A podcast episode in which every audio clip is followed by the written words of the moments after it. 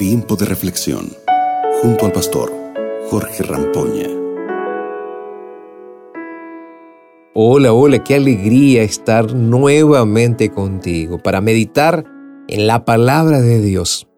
Y realmente espero que esa palabra permanezca en abundancia en ti, en tu vida, en tu familia, en cada uno de nosotros, y que juntos podamos en este día alabar a nuestro Dios con gratitud, con himnos, cánticos y salmos, que en este día podamos ser agradecidos. ¿Qué te parece si abres tu Biblia junto conmigo ahora para leer el Salmo 52, versículo 8? El texto dice lo siguiente, pero yo seré como un olivo verde en la casa de Dios. En la misericordia de Jehová confiaré eternamente y para siempre. Qué lindo versículo, ¿verdad? Bueno, te cuento que el Salmo 52 eh, se considera un salmo didáctico.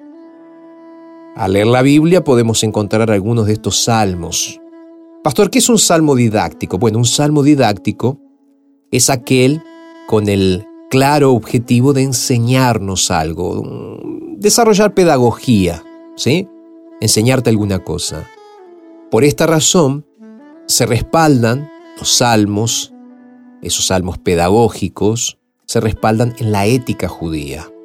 El compositor de este salmo fue David, y el contexto que sirvió de inspiración fue el momento en que David había ido a la casa de Ahimelech en segunda de, perdón, en el primer libro de Samuel capítulo 22, versículos 9 y 10 leemos esto. Es en ese momento eh, en el cual David estaba huyendo de Saúl que se registra en este salmo. También es en este salmo de David que él denuncia al calumniador que confía en su propia justicia y afirma que no saldrá ileso, sino que los justos pueden confiar en la seguridad de la protección divina. Y para ejemplificar esto, David se compara con un olivo verde o un árbol frutal. De hecho, esta no es la primera vez que el salmista compara al que confía en Dios con un árbol. Si tú lees en el Salmo 1 vas a encontrar también esta misma eh, comparación. Es por eso que creo particularmente que la lección más grande que podemos aprender aquí es que el que confía en la bondad y la misericordia del Señor, e incluso en tiempos de terrible adversidad, aquel que confía florecerá. ¿Por qué? Porque la misericordia de Dios lo sostiene. Esta es la gran diferencia entre un hombre calumniador y fraudulento con aquel que tiene confianza en Dios.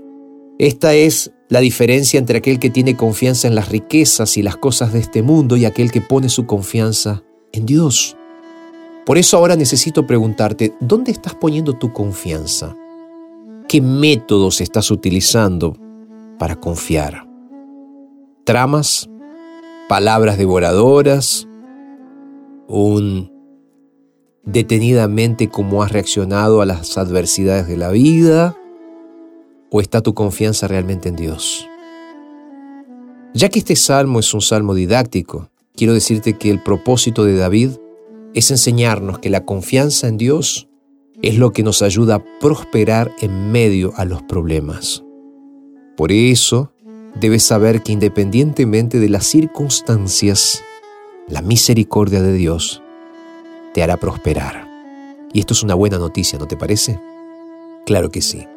Hoy quiero invitarte entonces para que oremos juntos, para que Dios nos ayude a ser como ese olivo verde en la casa de Dios que confía eternamente en ese Dios maravilloso.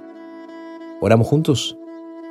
Padre, muchas gracias por este momento y esta reflexión. Gracias también por hacernos pensar en este asunto.